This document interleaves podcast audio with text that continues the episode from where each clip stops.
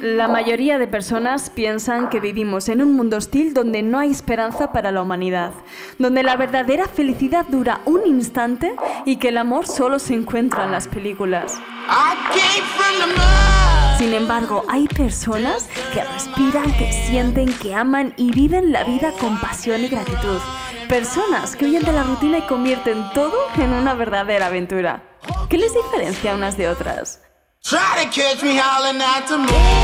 Soy Rodelinda Julián y en este podcast vamos a encontrar la respuesta. Bienvenidos a un mundo que late.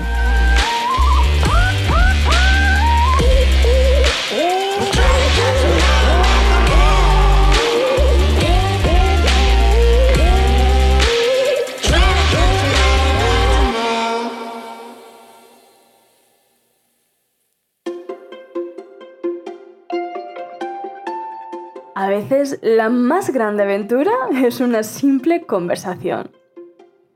Eso decía Amadeus Wolf, uno de esos personajes literarios que nace bajo el amparo de las redes sociales y que acumulan likes en vez de abrazos y comentarios en vez de cafés infinitos. Pero bueno, de vez en cuando este tipo de frases honran el poder de la palabra y del intercambio de ideas entre los seres humanos.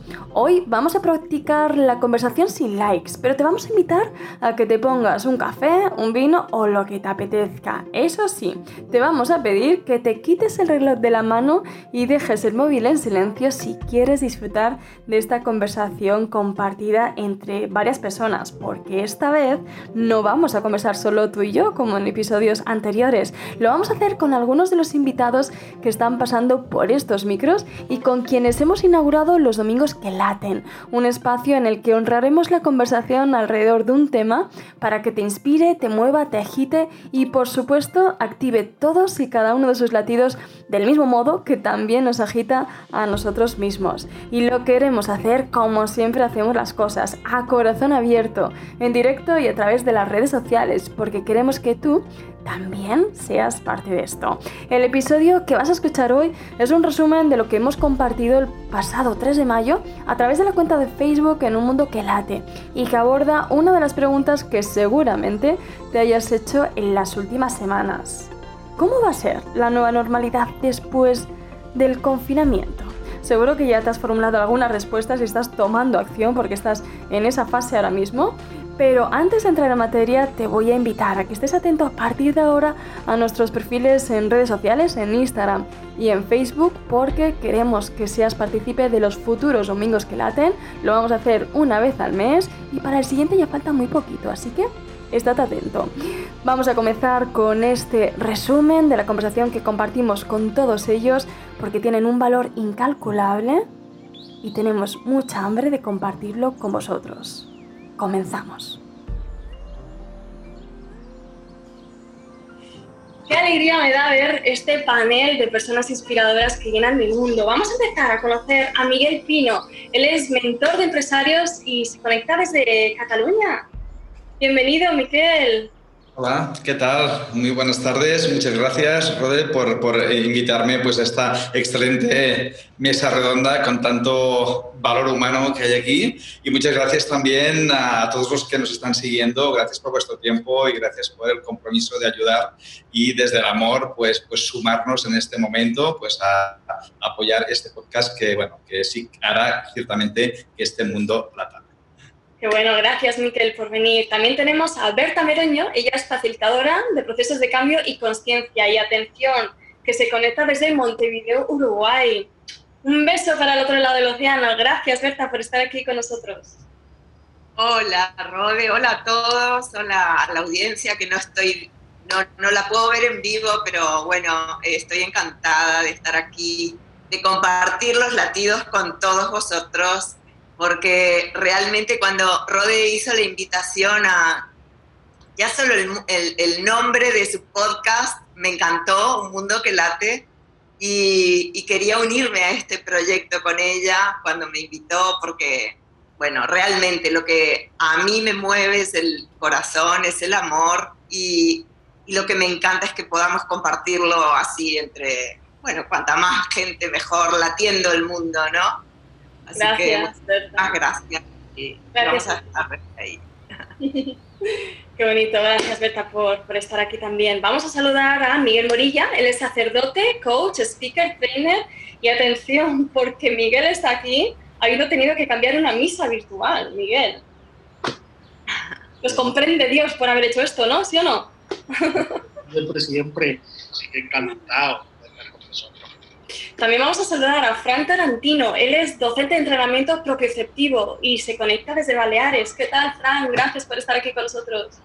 Muy bien, muchísimas gracias. Hola a todas las personas que estáis, que están por ahí y bueno, muy agradecido de poder compartir este espacio. Aquí estoy con amor y con miedos, todo en el conjunto y espero que cada uno venga con lo que tiene, porque al final para mí pienso se trata de, pues, de compartirlo.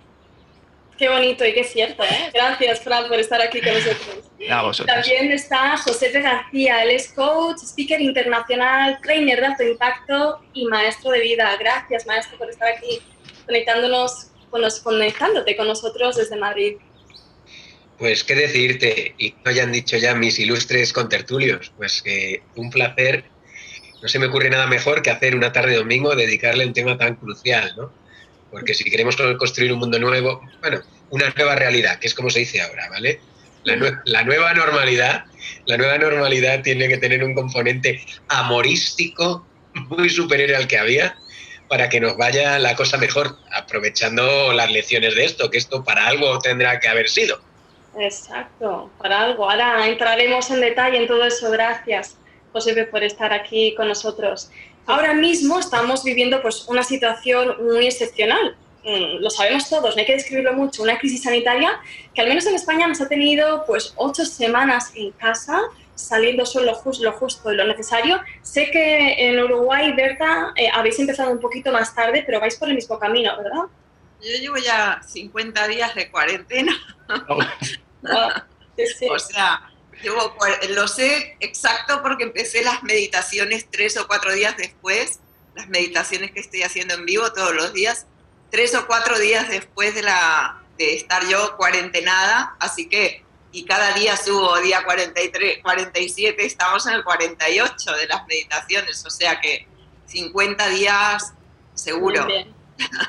Pues hoy vamos a hablar de cómo cada uno de los invitados ha afrontado esta situación desde su perspectiva, desde su mundo particular, pero sobre todo vamos a ahondar en qué nos espera. Como decía Josepe, no sé si a recuperar la normalidad de antes, pero sí a vivir una nueva normalidad. Así que vamos a reflexionar sobre eso. Pero antes, quiero que me digáis cada uno de vosotros, Miquel, Miguel, Fran, Josepe, Berta, ¿Cómo habéis afrontado vosotros estos, estas semanas, estos días que hemos tenido que estar en casa? Eh, ¿Cómo lo habéis vivido? No sé si habéis estado igual que yo en una montaña rusa, desde, siempre desde el lado positivo, pero bueno, al final, eh, Miquel, si quieres empezar tú. ¿Cómo has vivido esto? que sí. ¿Cómo lo hemos vivido? Bueno, pues de alguna forma eh, yo llevo ya siete semanas confinado en casa justamente este fin de semana han sido los primeros días que he empezado a salir y estoy confinado pues con, con mi mujer, con Marisa y con, con, mis dos hijos. Y el despacho pues lo cerramos físicamente ya hace siete semanas y con mi equipo pues estamos teletrabajando. Para mí ha sido una gran experiencia en ese sentido porque yo nunca me hubiera imaginado después de 30 años con un despacho físico yendo pues bueno pues, pues cada día pues al despacho pues el, el trabajar teletrabajar desde casa. ¿Y cómo lo, habéis cómo lo he vivido desde un punto de vista emocional? Pues bueno, ha sido ciertamente una montaña rusa, porque por, por, nuestra, por mi profesión y demás, acompañando pues, a los empresarios, os podéis imaginar pues, que el día 16 de marzo, cuando ya pues, muchos de los, de los negocios, bares, restaurantes y demás cerraron automáticamente, pues, bueno, eso fue un impacto muy grande donde, donde los miedos automáticamente desembarcaron pues, en las mentes de muchísimos empresarios y emprendedores, lógico, porque esos cobros pues, que son necesarios para ir afrontando los pagos, pues, pues eh, no iban a venir. Y es más, los que aún tenían abierto, pues bueno, había muchos de esos cobros que se estaban hablando, con lo cual una tormenta de miedo, una tormenta de parálisis, una tormenta, pues, pues en ese sentido, que, que, impregnaba muchísimo dolor. Pero también es cierto que hay que pasar ese duelo con las fases correspondientes hasta que llega un momento en que se acepta. Entonces, de pasar un momento muy, muy complicado a pasar un momento ya de aceptación, yo diría ya pues incluso de perspectiva de, de aceptación, de aprendizaje y de recuperación, ¿no? Con lo cual ha habido, pues eso, esa montaña rusa en la que hoy por hoy, pues tanto empresarios como emprendedores, aun siendo conscientes de que la realidad es complicada, pero siempre hay que ver el vaso medio lleno, ¿no? Entonces yo pienso que las decisiones y en todos los niveles, a nivel empresarial en este caso también, para empresarios, emprendedores y demás, es muy importante tomarlas desde, eh, desde la espiral positiva y viendo lo positivo de todo, ¿no? Entonces, ciertamente, en, esto que ha pasado y que ha sucedido y que, por supuesto, eh, lamento muchísimo por las personas que han sufrido y lamento muchísimo y doy un gran pésame para todas las personas que han, pues, que han tenido problemas en ese sentido, pero cierto es que, por lo menos en mi caso, gracias a estar confinado, gracias a estar con mi familia, gracias a tener el, teletrabajo, mi equipo y poder acompañar y ayudar a los empresarios, la verdad es que para mí ha sido muy, satisfactorio porque ciertamente he sentido desde hacía muchos años el dar, dar y dar a paladas. Esas paladas de estar al lado de las personas que tienen problemas te llena muchísimo, ¿no? Y a partir de aquí he ayudado a transformar ese miedo en oportunidades, en luz, en aceptación, en recuperación. ¿no? Con lo cual, yo esa montaña, eh, dijéramos, eh, rusa que he ido viviendo hasta de hoy está ya en un apartado positivo y a nivel personal y familiar excelente porque ha sido un regalo el poder estar siete semanas con mis hijos que ya tienen 23 y 21 años y que ya están pues por ahí en universidades y demás y poderlos ver cada día, desayunar con ellos, eh, almorzar con ellos y cenar con ellos ha sido un verdadero lujo que agradezco muchísimo pues bueno, pues esta circunstancia en ese sentido. Ese ha sido un poco mi día a día. Qué bonito ¿eh? lo que has dicho. Es, una situación que yo he visto mucho, lo de eh, incluso amigas, ¿no? Oye, que mis hijos me están diciendo que no se acabe nunca el coronavirus porque están súper bien con nosotros en casa, ¿no? Y tú lo dices desde la perspectiva del padre, que es una suerte, una fortuna. Creo que eso nos tiene que invitar a reflexionar, ¿no, Miquel y el resto, sobre el tiempo que dedicamos a los nuestros, ¿no? Gran aprendizaje en este, en este confinamiento. Yo pienso, yo pienso que el tiempo que puedas estar con la familia es uno de los valores para mí importantísimos, es uno de esos pilares que yo pienso que las personas pues vale la pena ser conscientes y introducirnos a partir de ahora en un mundo nuevo, en un mundo que late, como tú bien dices, y que espero sinceramente y con deseo que sea con unos valores pues que realmente permitan que el legado que dejemos a nuestros hijos y a nuestros nietos, que nos tengan, ¿no? pues sea, sea de, de mejor y más calidad que la que teníamos hace justamente siete semanas. Gracias, Miquel. También se ha visto en una situación parecida a Fran Tarantino, porque también tienes un hijo, has estado de confinamiento durante estas semanas y casi, casi, confiésalo, habéis montado fiesta, tu hijo y tú, porque no puedes ir al cole. ¿Cómo has vivido estas semanas, Fran, en casa? ¿Cómo ha cambiado tu situación? no quiero olvidarme que también tengo una hija que también está con nosotros. Sí, también. Y, y entonces con, con los dos, cuando empezó el confinamiento no estaba, no estaba mi hija, entonces ahora se incorporó durante el confinamiento, ahora estamos los tres, lo cual es fantástico, ¿no? Eh, bueno, pues cada uno yo creo lo vive desde su perspectiva y, con las gafas que iba puestas en ese momento y con la experiencia que ha vivido, ¿no? Eh, puedo decir que, que, para mí no ha sido, no ha sido la, la, peor crisis de mi vida, ni siquiera podría decir que ha sido, que ha sido una crisis, ¿no?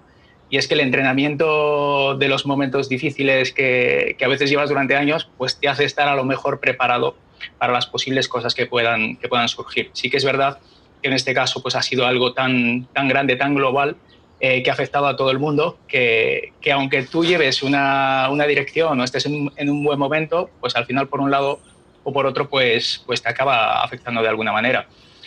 Eh, creo que, creo que el, el, punto más delicado es la, es la incertidumbre, no del, no del principio de cuando comenzó, sino la, la, incertidumbre que se mantiene, ¿no? Pues porque hay tanta información en, en, cuanto el, en cuanto a lo que está pasando y la información es tan diferente de lo que está pasando y, y cómo ha ocurrido, pues que a veces no sabes dónde ubicarte.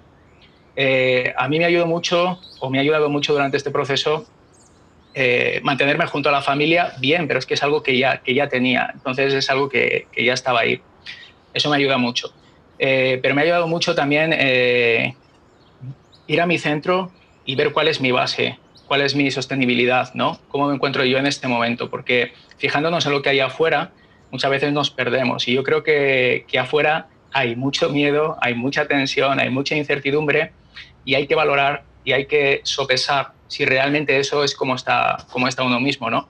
Entonces, en mi caso, he tenido una, una situación afortunada, he tenido que adaptarme y, y afortunadamente pues eh, me ha pillado un momento en el que tenía capacidad de adaptación porque tuve que hacer un traslado de casa en mitad de la pandemia, o sea, he tenido que hacer unas cuantas cosas que si me llegan a coger hace unos años en otro momento me hubiera metido la cabeza debajo de la tierra y no, y no hubiera salido, ¿no? Pero me ha cogido, pues como digo yo, en un buen momento, ¿no?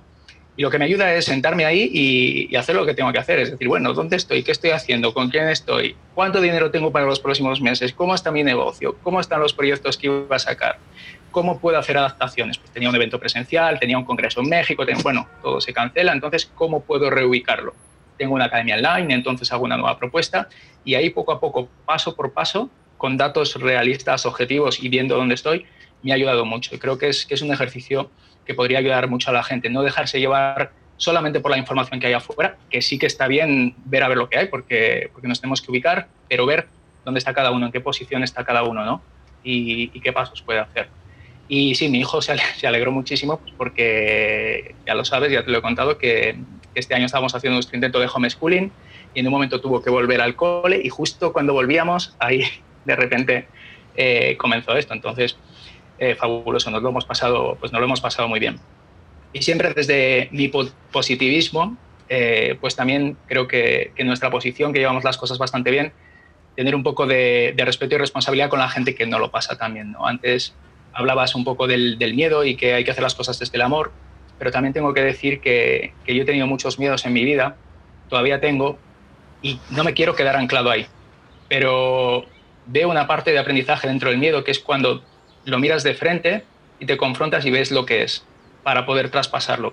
Y conocer mis miedos me ayuda a dar grandes pasos. Entonces, cuando alguien tiene un miedo, también se puede, se puede sacar un provecho de él.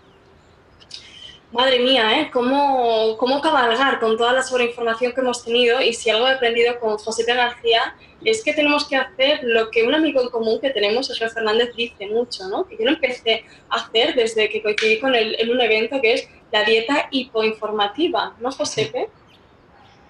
Sí, es súper saludable. Si queremos estar saludables, ¿cuántos kilos nos tenemos que quitar de encima con la dieta hipoinformativa, no? Ya te digo, no, no, es, la verdad que es, un, es algo sencillo de hacer. Es como el, el, efecto palanca, ¿no? Una pequeña cosa que genera grandísimos resultados. Yo, por lo menos, esa sensación de estar eh, chutaos con información las 24 horas del día desde que nos levantamos hasta que nos acostamos y luego descubrir que es que uno tiene la libertad de elegir, ¿no? Que, no, que uno por estar informado cada minuto de lo que pasa no es más operativo ni es de más utilidad. Pero al final se trata de elegir y decir, vale, si voy a estar informado, me informo dos veces al día, una a las 10 de la mañana y otra a las 9 de la noche. O una y no pasa nada. Y luego, si, si pasa algo gordo, me lo van a contar, si no me voy a quedar sin saberlo. Y luego además decir, vale, toda esa energía que ahorro, ¿cómo la uso? Iba a estar informado, iba a estar en redes, iba a estar mirando medios, medios medios periódicos en internet, televisión, el telediario, tal, vale. ¿Qué pasaría si en un rasgo de audacia sin par me dedico a ver documentales TED o charlas tal o leo un libro, esto es anatema, pero leo un libro, o sea, un libro interesante, ¿no? Pues encima vamos y aprendemos, es alucinante. Así que la dieta hipoinformativa, yo cuando igual cuando se la escuché a, Sergio Fernández, que tiene una palabra añadida que se llama infoxicación, ¿no? Dejémonos de infoxicarnos, ¿no? Y vamos a elegir en qué usamos nuestro tiempo para estar preparados, que es distinto a estar informados. Informados de, de, con la información que tenemos actualmente. ¿Y cómo has usado tu tiempo en estas últimas semanas? ¿Cómo has vivido esta situación? Porque sé que para ti también ha representado cambios en el negocio, ¿no? Ha hecho el modelo de negocio chof. ¿Qué puedo hacer distinto ahora? Esa reinvención, ¿no? Creo que todos los humanos somos auténticos magos de la reinvención, todos no se libra ni Blas de ser un mago de la reinvención, porque cada vez que ha habido un cambio en nuestra vida nos hemos tenido que reinventar. Así que todos estamos mega preparados. Yo creo que los humanos, después de las cucarachas, somos el ser vivo que más se adapta a lo que viene. Entonces eso hay que aprovecharlo. ¿no? y, sacar la lección de esto y creo que si aplicamos la pregunta ¿para qué está pasando esto? ¿Para qué me está pasando esto? Ya no es la pregunta genérica al mundo, sino a mí en concreto. Entonces viene esa lección encubierta de la vida. Entonces, yo me he tirado un mes aquí, bueno, yo tengo también dos niños y, cada, cada 15 días están conmigo cinco días, eh, cinco días, nueve días, cinco días, nueve días con su madre y además vivimos al lado. Entonces, pues sin problemas he estado con ellos, he estado mucho tiempo, claro, no podían salir, pues igual, como todos, he compartido más horas con ellos que en mi vida.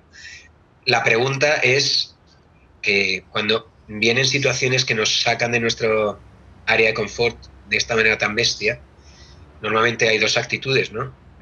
Ser víctima, que es normal que un ser humano se sienta víctima de lo que está pasando, eh, pero el ser víctima o el sentirse víctima más bien, eh, tenemos que acotarlo.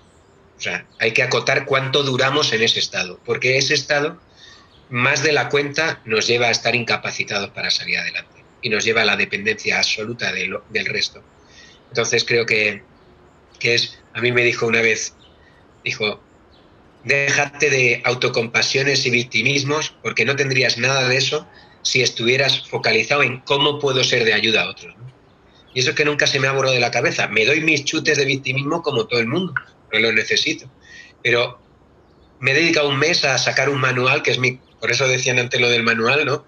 Me he metido aquí, yo pensaba que iba a durar una semana y me he tirado un mes para sacar el manual express de supervivencia emocional en casa y después, ¿no? Que es como decir, ¿cómo puedo contribuir? ¿Cómo puedo aportar? Entonces, claro, he estado tan metido en eso que no me he dado tiempo casi ni a decir, ay Dios mío, que he tenido que cancelar tal curso, ay Dios mío, porque como estaba tan orientado a crear algo, no me daba tiempo a pensar en otras cosas. Y estoy contento porque al final pues, ha, visto su fruto, ¿no? Y es como mi legado en esta situación y estoy muy contento. Eh, es un producto gratuito, con lo cual forrarme no me va a forrar, está claro. pero, pero sí la sensación de he hecho algo que podría ser de utilidad yo lo compartía con amigos en reflexiones, estas cenas virtuales que hacemos, ¿no? que es hace tres siglos eh, eh, casi todo el mundo también se, eh, vivió una crisis sanitaria, que era la gripe española, que todos lo hemos leído en los libros de historia. ¿no? Imaginaros, allí la crisis española duró tres años, la crisis sanitaria por la gripe española duró tres años pero no vivían ni en las casas que vivimos, ni tenían agua corriente, ni tenían electricidad, no tenían internet, ¿no? que ha sido la gran salvación para muchos, para seguir conectados. Entonces, yo todos los días hacía este análisis, ¿no? Menos mal que vivimos en el momento en el que estamos viviendo ahora, porque podemos llevarnos un plato de comer a, casa, podemos incluso pedir comida que nos traigan a casa, o sea que lo tenemos todo para intentar sobrellevar bien, a no ser, bueno, los casos que hayan eh, tenido pues la enfermedad como, como agravante, ¿no? En estos casos que es totalmente comprensible, pero también de acuerdo a la visión de Josepe, ¿no? ¿De qué nos podemos quejar? Vamos a invertir esa energía en crear y en hacer de esto algo bonito. Y si Josepe hacía ese manual gratuito de supervivencia en el que está todo su corazón, si él ha hecho eso, atención a lo que ha hecho nuestro siguiente invitado, que ha hecho un camino de Santiago digital. Miguel Morilla, sacerdote motivado, coach y persona increíble. ¿Cómo ha sido la experiencia del camino de Santiago digital? Bueno, pues, todo comenzó por. Todo digo que comenzó, como decía José P., que lo escuché alguna vez, eso de ¿y por qué no? Y entonces, pues, pues vamos, ¿por qué no? Pues la locura que dice ese señor, pues entonces tuve que responder a esa pregunta. Y, y dentro de lo que estábamos hablando también, porque fue un momento que para mí fue los primeros días del confinamiento. Lo primero que os quiero poner en el contexto de que ese día cerré la parroquia por completo. Encima me senté directamente y, puse el telediario, no sé por qué. Y ahí es donde yo decía, ¿y ahora qué hago? Y como Dios es como Dios es como es, que es así de cercano y apañado, pues me puso la noticia de un hombre andando por la casa. Y yo, ahí va. Eso es lo que debería hacer yo, deporte. me puse a caminar en mi casa y caminando y poniendo en movimiento mi cuerpo dije yo, ¿y por qué no hacer un camino de Santiago? Tiré un poco del miedo y dije, para 12 personas. Y, me da igual que no se apunte nadie, porque de todas maneras vivo yo la experiencia. Algún enlace de WhatsApp, me acuesto por la noche y al día siguiente de 12 se pone el WhatsApp a 300 personas, diciendo cuándo empezamos el camino. Y ahí es donde dije yo, como, ahí te quiero ver, como dice José. y la verdad que ha sido una grande ha sido una experiencia grandísima porque ya empezó con el confinamiento y, ya somos más de 350 peregrinos virtuales, lo contamos nuestro albergue espiritual, de ahí nació otro programa de los 30 días con propósito, pero además lo bonito de todo es que las personas que lo hacen, no sé si es lo que yo le doy gracias a Dios, es que dicen, esto no es en realidad que te compro un curso o lo que sea, no, no, no, esto es un programa que te crea una familia. Y después estamos quedando. Tenemos el cafecito de Dios, porque muchos son de Colombia. En España a ver si empezamos. Y son intermedios y la verdad que es brutal porque el camino de Santiago Virtual se ha vuelto más que virtual una realidad. Es una familia de amor, pero a tope, a tope. Algo que yo no me imaginaba en mi vida, porque de repente tengo ahora ya dos familias, una la de mi parroquia y otra la del mundo. Impresionante ese camino de Santiago virtual. 200 personas que estaban en casa haciendo eh, cada una de las etapas, Miguel. Exactamente, eran cinco etapas en las que precisamente tenemos que tener por obligación nuestro diario, nuestro eh, tenemos que hacer nuestras etapas que escritas, y después lo que tenemos son unas meditaciones al principio en la que me conozco, voy con otro, hay un apartado muy chulo que es conozco a Dios de una manera más personal. Y eso después por la noche en el albergue, el albergue virtual es donde nos juntamos a descansar y a comentar entre todos cómo nos ha ido el camino. Ahí es flipante, ahí hemos, hemos celebrado un cumpleaños, hemos tocado la guitarra, hemos llorado, hemos, hemos, hemos crecido todos. Nos vamos en la iniciativa también a otra que ha hecho Berta, desde allí, desde Montevideo, porque tú, Berta, lo tuviste muy claro. Desde el primer día que ya nos confinamos en casa, quisiste aprovechar este, este tiempo para hacer despertar, porque es tu propósito personal. Cuéntanos qué has hecho, cómo has vivido todo este confinamiento en las últimas semanas. Mira, yo, como mi familia está en España, toda mi familia, mi madre, mis hermanos, sobre todo la familia está en España, veía cómo, cómo lo estaban pasando allí y cómo todas las dificultades y tal. Y yo, la verdad que fin de enero, yo pasé el coronavirus sin saber que era el coronavirus. Estaba en Estados Unidos, una tos, un mes, una tos, viajando por todos lados, pero con o sea, lo pasé horrible, pero yo decía, no, no, estaban unos cursos, unos trainers de formación de Tony Robbins y, me fui a las Islas Fiji, me fui, bueno, no, saben, por todos lados yo estaba y yo no caí un solo día en la cama, pero sí tenía esa tos, todo el mundo me daba cosas para el, para levantar mi sistema inmunológico, yo tenía fiebre, tenía todo yo dije, me voy al hospital y dije, no, no, me voy al hospital, nada, vamos acá, trabajé con mi inconsciente, trabajé con todas las técnicas que yo sé, pues yo creo que eso hizo que yo no cayera más, porque en realidad yo no estaba en un estado ni de miedo, no sabía, o sea, para mí era muy raro lo que tenía, pero, pero no dejaba de ser una tos y un, vale, de noche no podía respirar, pero bueno, me quedaba sentada o no sé. Entonces cuando veo todo esto del coronavirus, cuando llego a Uruguay, veo todo lo que está pasando en España, todos los dramas por todos lados, y yo no tenía nada de miedo, pero nada. Yo dije, bueno, la gente, mis clientes me llamaban, se me cayó todo mi negocio de, obvio, de, de todas mis formaciones, yo doy formación en constelaciones, en coaching sistémico, etcétera, todo se cayó.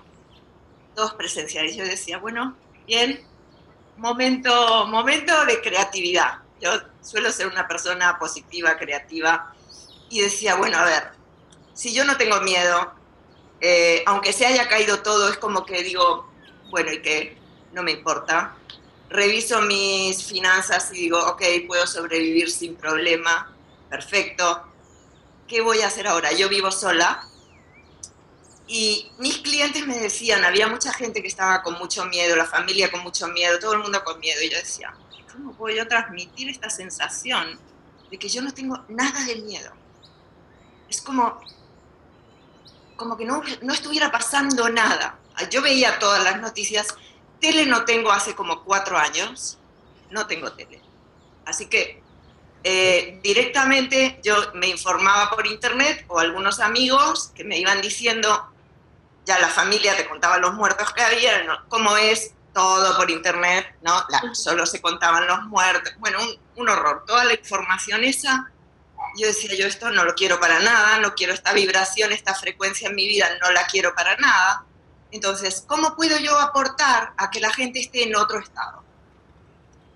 Entonces, yo sé como, yo soy instructora de yoga, no sé qué, bueno, mil cosas. Entonces, que para mí la meditación siempre fue algo que si yo logro desarrollar una mente meditativa, una mente, un estado neutral, una mente neutral, entonces, vale, voy a ver la, la dificultad, veo lo bueno, veo lo malo, pero mi mente va a estar en un estado de mente neutral, mente silenciosa, y voy a poder seguir adelante en la vida como eso yo ya lo he experimentado en mi vida y, sé cómo hacerlo, entonces dije, bueno, esto es lo que voy a ayudar a la gente.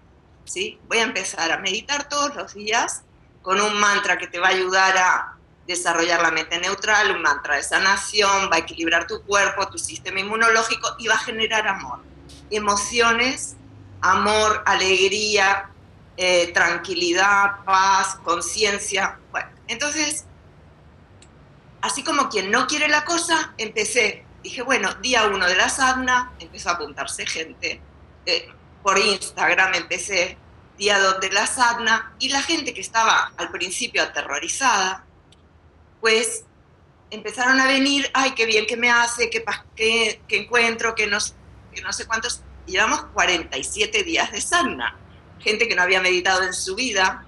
qué bueno eh, 47 días. Entonces cada día voy subiendo una foto mía de estas así de, del coso y digo, digo, día 47 de la sadhana, lo que hablé previo, porque al principio no hablaba, pero después dije, gran oportunidad para llevarle a la gente pues un poquito del conocimiento de lo que yo habitualmente enseño, ¿no? Entonces, apoyándome en lo que la gente necesitaba, en las preguntas que me hacían, pues ahora resulta que estoy dando una charla casi de una hora y diez minutos de meditación.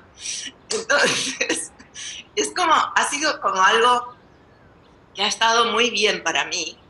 Para mí la vida no cambió mucho, la verdad. Yo soy una persona bastante ermitaña, eh, soy una persona que me dedicó a escribir, a, a, estudiar, a no sé qué, me gusta hacer deporte, sí, sí cambió en esto de poder salir, pero tengo mi gimnasio en casa, hago mi deporte, hago mi yoga, o sea, realmente a mí la vida, yo trabajo en casa, mi, mi oficina está en casa acá, es mi estudio, entonces la vida no me cambió.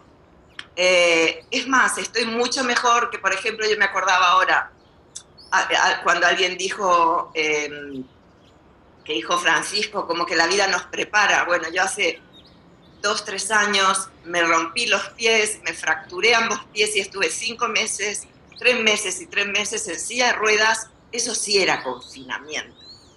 Porque eso era como, ah, no puedo hacer nada, no puedo hacer ejercicio, no puedo, no puedo nada, ¿no?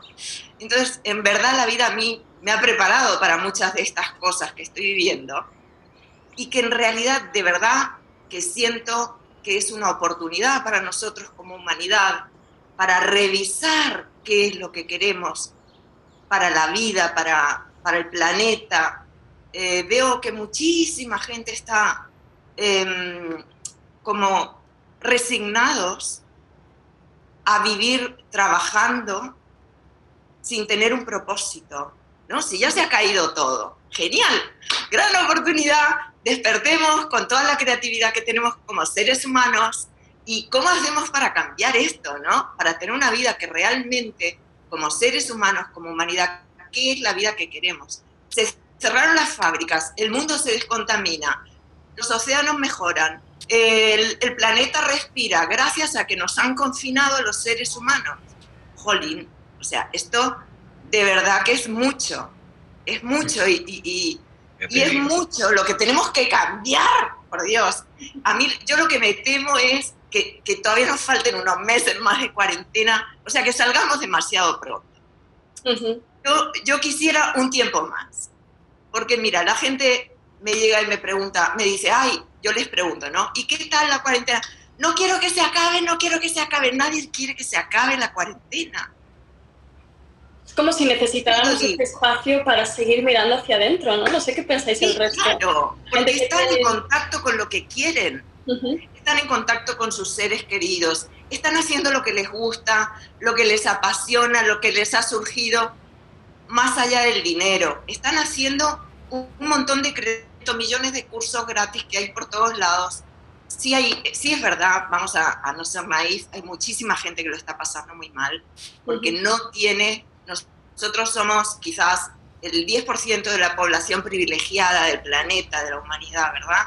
Yo me siento una persona totalmente privilegiada, eh, que, puedo, que puedo estar así, sé que hay gente que tiene que salir a trabajar porque no tiene más remedio, porque si no, no come. Pero bueno, obviamente a esa gente este no es el medio para ayudarla. Pero sí este medio es para toda la, todas las personas que, si tenemos un internet, un teléfono, un ordenador, ya somos privilegiados en el planeta. Tenemos educación suficiente para estar en este medio y poder estar conectados. O sea, ya somos parte de los privilegiados. Entonces, ¿cómo podemos volver a una humanidad. ¿eh? No, hello, volvamos a la humanidad, vamos a crear esa humanidad de verdad, de verdad. ¿Qué hay dentro de esta experiencia que nos está costando un apego? ¿No? Antes teníamos muchas ganas de salir y ahora, como decía Berta, como estamos compartiendo todos, ¿qué tendrá lo que estamos viviendo hacia adentro que queremos seguir quedándonos en casa, ¿no? Es posible que sea fruto de, haber tenido tiempo también para hacernos esta propia introspección, ¿no? A nivel, a personal, ¿qué podemos mejorar eh, a nivel de valores en nuestra humanidad? El legado que queremos dejar, pues, a, a, los que nos sucedan nosotros, ¿no? Y tanto a nivel personal como a nivel profesional y a nivel empresarial, ha sido un momento en el que hemos tenido tiempo para poder hacer balance, poder analizar las situaciones y a partir de aquí pensar eh, en, cómo hacer realidad esa idea de ese nuevo mundo que nos vamos a encontrar, ¿no? Porque ciertamente yo pienso que entramos en un túnel en el que durante muchas semanas no se veía todavía la luz, ¿no? Al final del túnel, y, pero ahora sí que ya se ve la luz al final del túnel. Entonces, yo sinceramente eh, quiero creerme que durante estas semanas haya habido una, una profunda transformación personal en muchísimos y un, intercambio de valores diferentes que, que seamos capaces de, de, focalizar nuestra energía en, en, aquello que realmente es prioritario e importante como son las personas, como es el amor y como es el amor a los demás. ¿no? Entonces yo pienso que es un momento ideal para, para, para, aplicar todo esto en este nuevo mundo que ciertamente estoy convencido que nos vamos a encontrar.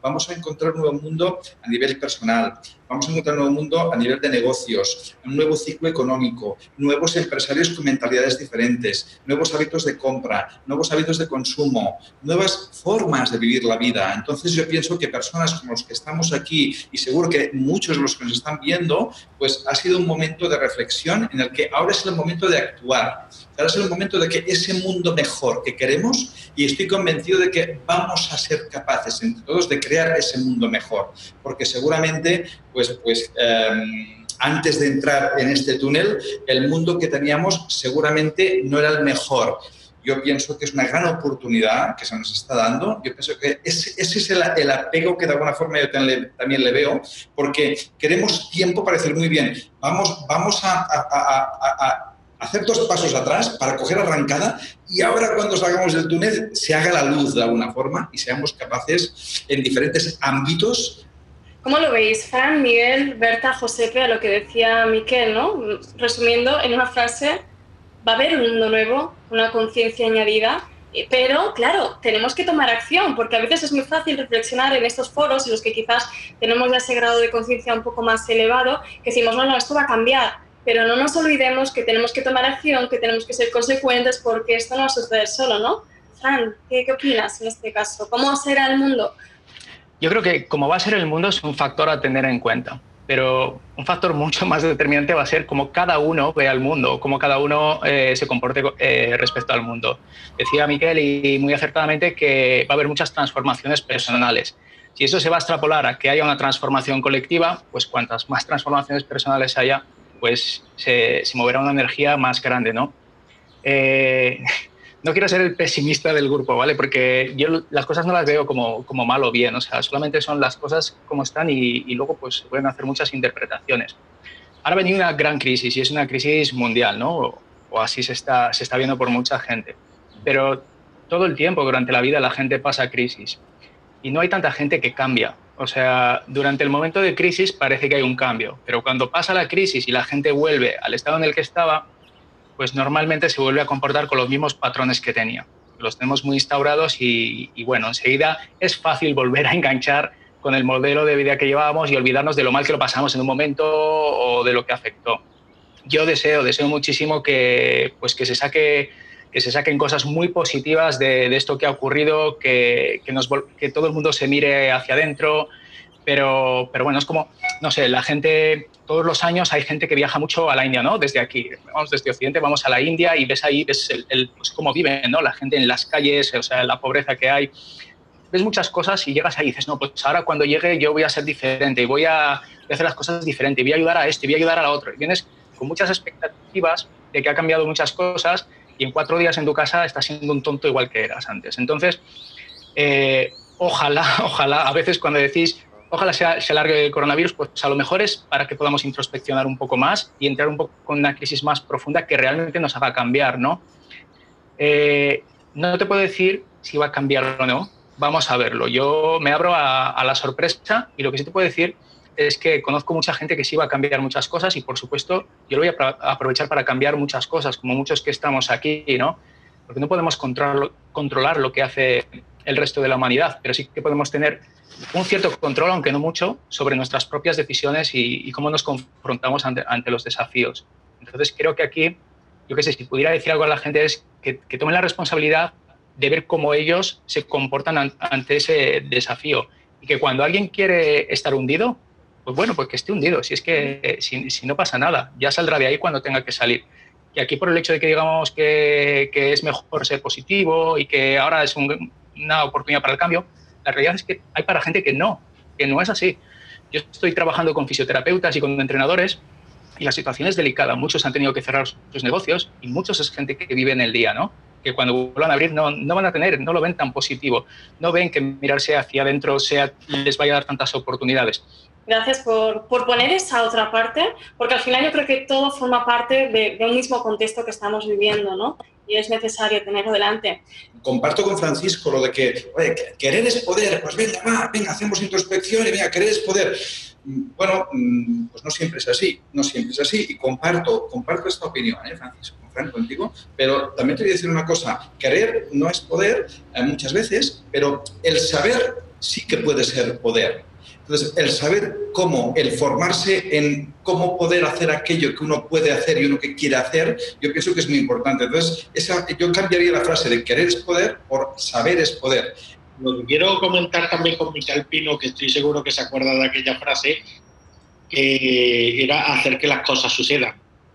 Igual que antiguamente se decía Dios castiga, Ahora nos hemos puesto a por lo positivo y casi a veces por ese extremo hasta te agobia. Decir, joder, tengo que estar positivo Porque sí es cierto que vivimos una realidad y una realidad muy fuerte. Yo, por ejemplo, estoy experimentando hay personas que no han podido vivir ni el duelo ni, de sus difuntos, que se lo han traído luego a las semanas, ¿no?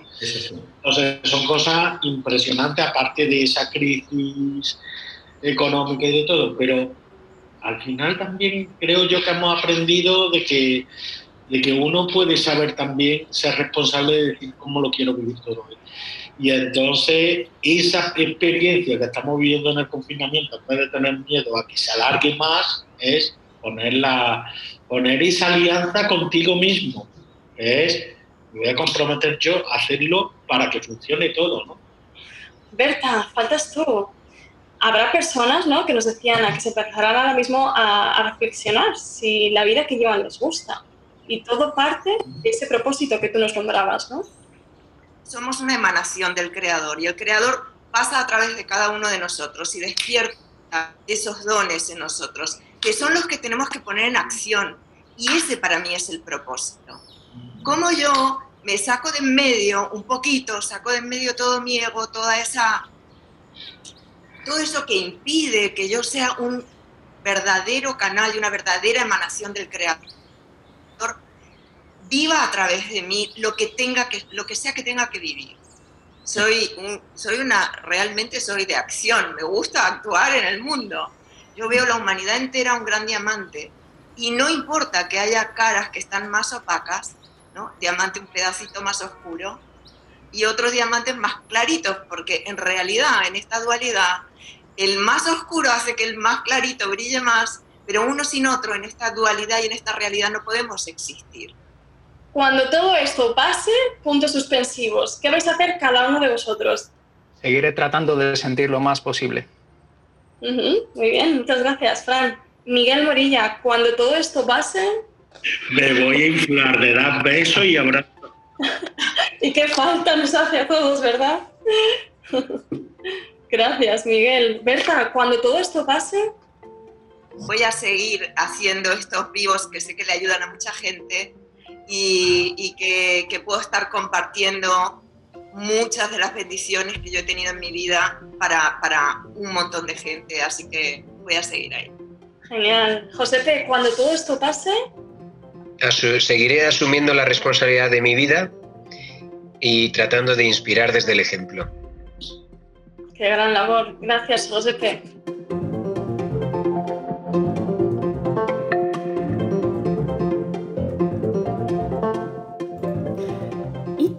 ¿Qué harás cuando todo esto pase? ¿Te lo has preguntado estas semanas? ¿Te lo has preguntado a lo largo de todo lo que acabamos de compartir con nuestros invitados? Porque te aseguro una cosa, te lo confirmo, te lo prometo, todo esto que estamos viviendo ahora mismo y que nos parece algo surrealista va a pasar. Y entonces nos daremos cuenta, seremos conscientes de la gran oportunidad de elección que vamos a tener a la hora de elegir dónde estar en esta nueva realidad que nos va a tocar crear con nuestras propias manos y que miremos por donde la miremos ya no va a volver a ser igual. Pero bueno, puede ser que todavía sea mucho mejor, eso sí, si nos lo proponemos. ¿Te animas a experimentarlo? Me encantará seguir esta conversación contigo en redes sociales si buscas Un Mundo que Late en Instagram o en Facebook o también a través de nuestra página web www.unmundoquelate.com. Te recuerdo también que ya nos puedes escuchar en las principales plataformas, en Spotify, en Evox, en Apple Podcast y en Google Podcast. Y también te recuerdo que si nos das tu feedback, tanto en iVoox como en Apple, estos latidos pueden llegar a muchas más personas y quizás te puedas convertir en uno de nuestros embajadores. Ahí lo dejo. Nos escuchamos en el próximo capítulo. Te mando un abrazo enorme y te quiero hacer una pregunta. ¿Qué vas a hacer hoy para que tu mundo lata?